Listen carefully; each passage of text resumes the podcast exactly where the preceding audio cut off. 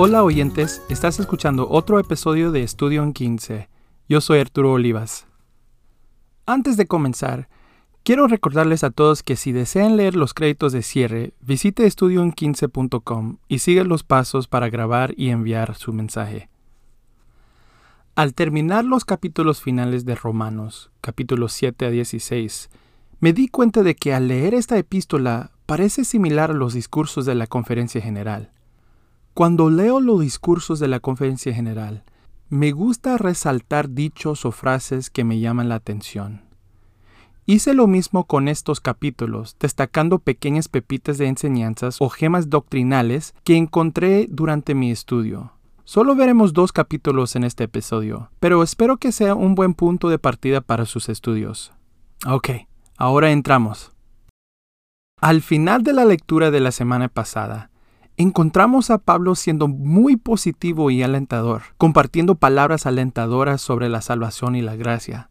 Pero en el capítulo 7 de Romanos, Pablo expresa sentimientos dentro de sí mismo con los que muchos de nosotros podemos identificarnos. En los versículos 14 a 15 y 18 y 24 dice, Porque sabemos que la ley es espiritual, pero yo soy carnal, vendido a la esclavitud del pecado. Porque lo que hago no lo entiendo, ni hago lo que quiero. Antes bien lo que aborrezco, eso hago. Y yo sé que en mí, a saber en mi carne, no mora el bien, porque el querer el bien está en mí, pero no el hacerlo. Miserable de mí. En otras palabras, Pablo dice, soy un esclavo de mis pecados. Sé lo que es correcto, pero ¿por qué sigo haciendo lo que no quiero hacer? Soy una persona tan horrible. Si bien estos son versículos bastante deprimentes, la verdad es que yo puedo relacionarme y ser bastante duro conmigo mismo. Puedo dar un discurso o una clase y sinceramente decir que creo en la misericordia y el perdón de Cristo, y luego cuando necesito ese consejo, me doy la vuelta y me pongo a pensar, eso se aplica a todos los demás, pero a mí no. Ese tipo de misericordia y amor no me sucede a mí. A veces podemos ser tan duros con nosotros mismos. Somos excelentes para dar consejo a otras personas necesitadas, pero no somos tan buenos para darnos cuenta de que el mismo consejo puede aplicarse a nosotros mismos. Jesús nos manda que amemos a nuestros prójimos como a nosotros mismos, pero para muchos de nosotros, amarnos a nosotros mismos no es tan fácil como amar a otras personas. Al igual que Pablo, incluso podemos preguntarnos si somos lo suficiente buenos, si vamos a lograrlo. Pero en Romanos 8.1, Pablo nos da la salida a esta rutina.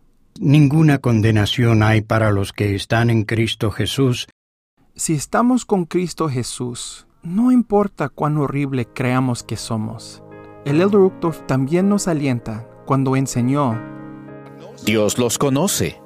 Ustedes son sus hijos, Él los ama, aun cuando piensen que no son dignos de que se les ame.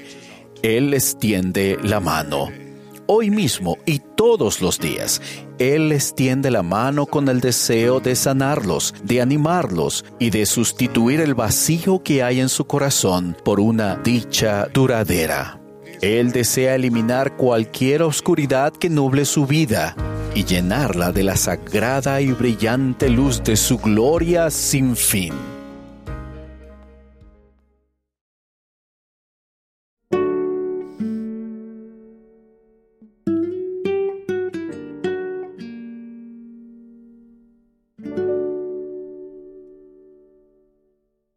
Para comprender el capítulo 8 de Romanos, tenemos que comprender una doctrina importante que es única para la Iglesia de Jesucristo de los Santos de los Últimos Días.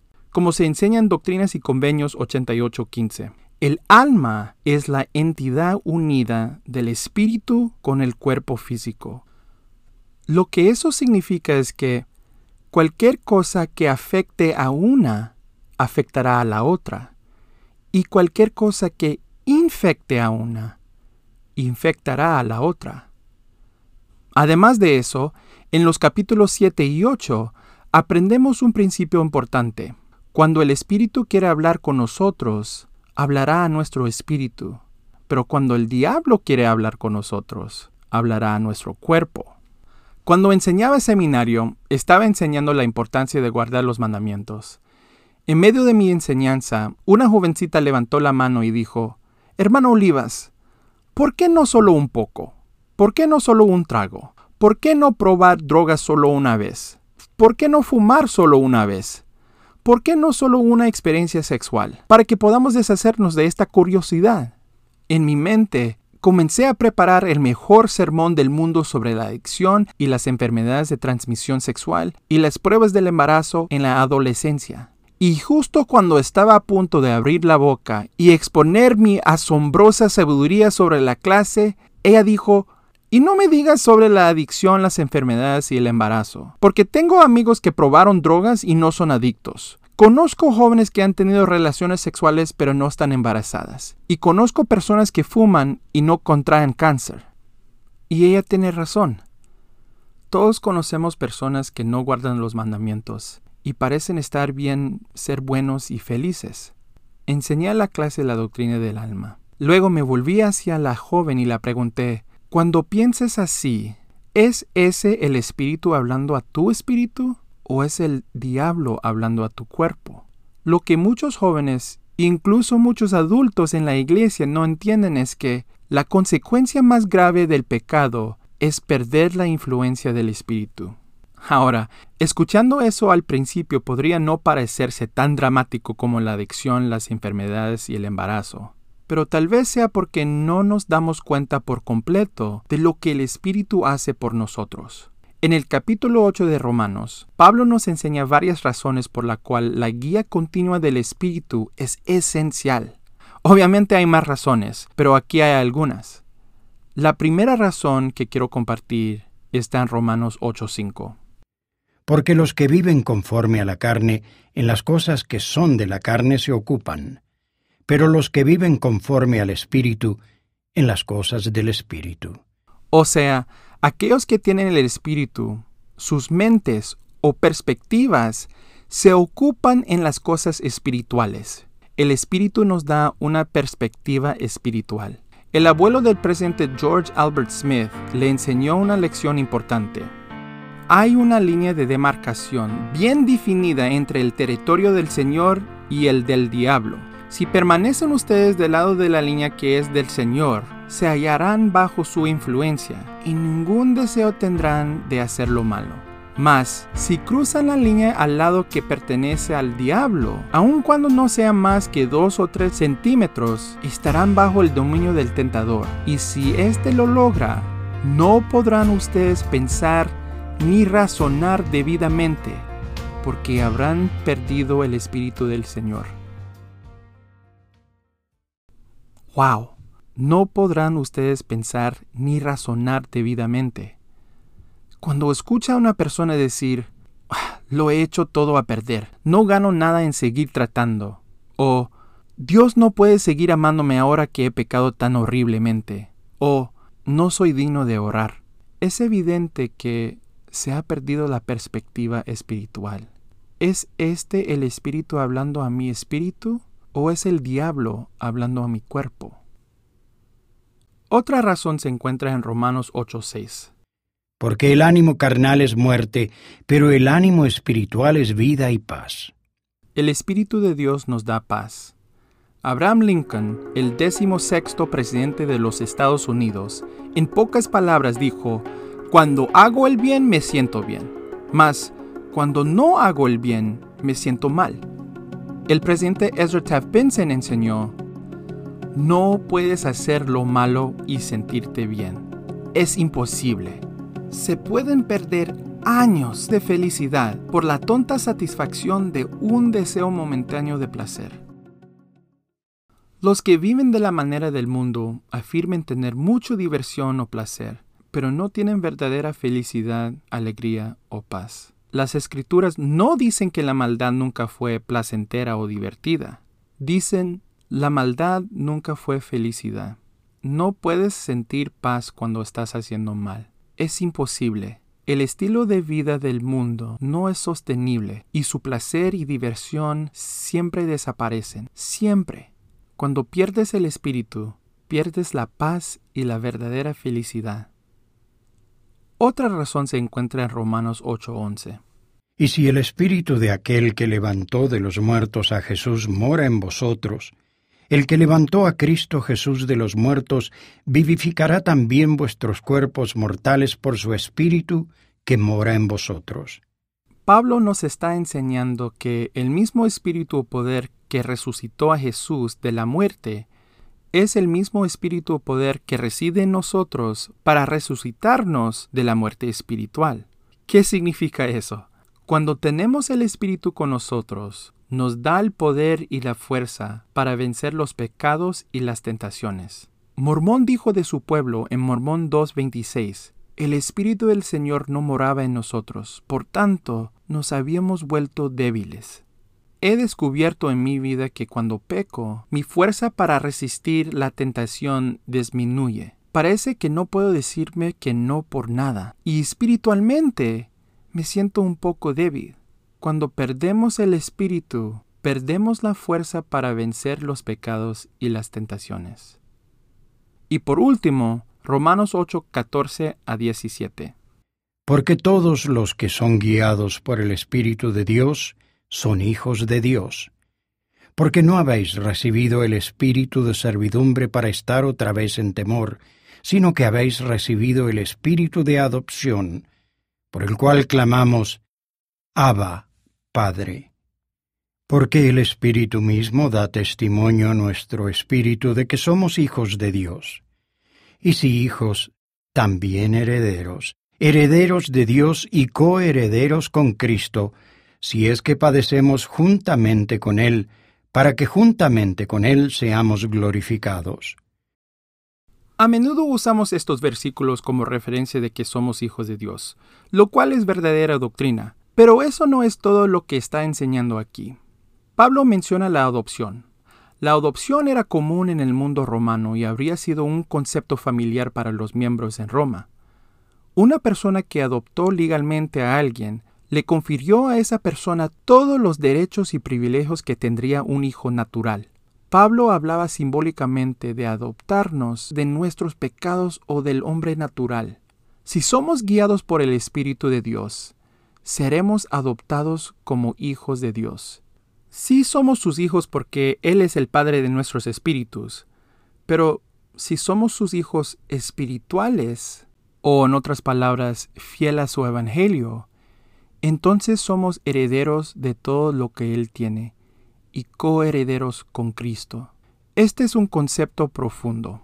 La semana pasada hablamos de que no somos salvos por nuestras obras, sino por gracia, pero que nuestras obras son importantes porque son el medio por el cual estamos aprendiendo y nos transformamos y cambiamos para volvernos celestiales. Pablo aquí nos está enseñando que el Espíritu es lo que nos guía en ese esfuerzo. Sin el Espíritu no hay guía. Y las escrituras son claras que ninguna persona impura puede morar con Dios.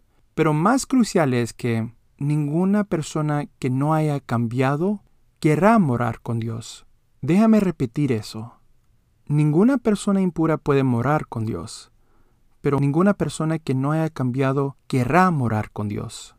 Al principio de este año, el presidente Nelson vino y habló con los miembros de la iglesia en Phoenix, Arizona, en el mismo estadio que México venció a Estados Unidos en la Copa de Oro, pero no estoy amargado. Invitó a todos los jóvenes a sentarse en los asientos del piso más cercanos a él, mientras que sus padres se sentaron en los asientos superiores. Qué gran oportunidad para estos jóvenes de estar cerca a un profeta de Dios.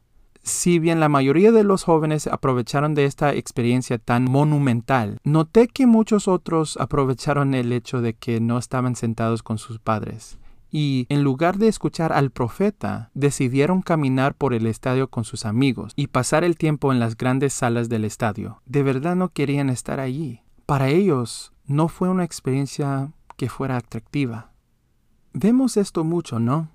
Las personas que dicen que son espirituales pero no religiosas, la gente que dicen o muestran que asistir a la iglesia no es una prioridad para ellos o personas que sienten que vivir el Evangelio es esclavizante o demasiado restrictivo. siempre imaginaba que el juicio final sería como Jesús parado allí con una portapapeles y yo mirando a Jesús nerviosamente. Jesús revisa sus portapapeles y dice, Oh, Arturo, casi lo lograste. Te lo perdiste por dos puntos. Y le rogaría a Jesús, por favor, revise la pregunta de resumen una vez más. Tiene que haber dos puntos que puede extraer de ese resumen. Así es como pensé que sería. Pero a medida que sigo aprendiendo y entendiendo más de este maravilloso plan de redención, más me doy cuenta de que en el juicio final no sería el pecador impenitente que le ruega a Jesús, déjame quedarme. No, él probablemente estaría diciendo, déjame ir, tráeme fuera de aquí, no quiero estar aquí, no me parece divertido en absoluto. Conociendo el carácter de Cristo, Creo que si alguien va a rogar en esa ocasión, probablemente sea Jesús, rogando al pecador impenitente, por favor, elige quedarte. Por favor, usa mi expiación, no solo para ser limpiado, sino para ser cambiado, para que quieras quedarte. El milagro de la expiación no es solo que podamos regresar a vivir con Dios, sino que, milagrosamente, podamos sentirnos en casa ahí. Y como Pablo enseñó, el Espíritu es lo que nos ayuda a guiarnos a través de ese cambio. De esa forma, nos sentimos cómodos siendo coherederos con Cristo. Ahora, ¿por qué no pecar un poquito? Bueno, ¿por qué no tocar un poco el quemador ardiente de la cocina? Es cierto que a la larga sanarás, pero no lo harás sin pasar por mucho dolor y mucho sufrimiento innecesario. En esos momentos de tentación, pregúntense, ¿es este el espíritu hablando a mi espíritu o es el diablo hablando a mi cuerpo? Los que escogen el pecado, aunque solo sea un poquito, pueden arrepentirse y ser perdonados por completo, pero al hacerlo, escogen también estar sin el Espíritu Santo, aunque sea por un tiempo, y sufrirán las consecuencias, el dolor y el sufrimiento que acompañan la pérdida de la perspectiva, la paz, la fortaleza, el gozo y la guía que nos lleva a ser coherederos con Cristo. Hola, soy Tomás Cacoso de Colón, Entre Ríos, Argentina. Estudio en 15 está escrito, producido y presentado por Arturo Olivas, con la ayuda de Jesús Olivas. Salimos con un nuevo episodio cada semana. Está disponible en Apple y Google Podcast, Spotify y Heart Radio. También está disponible en YouTube. Puedes seguir Estudio en 15 en Facebook e Instagram. Gracias por escuchar y felices estudios.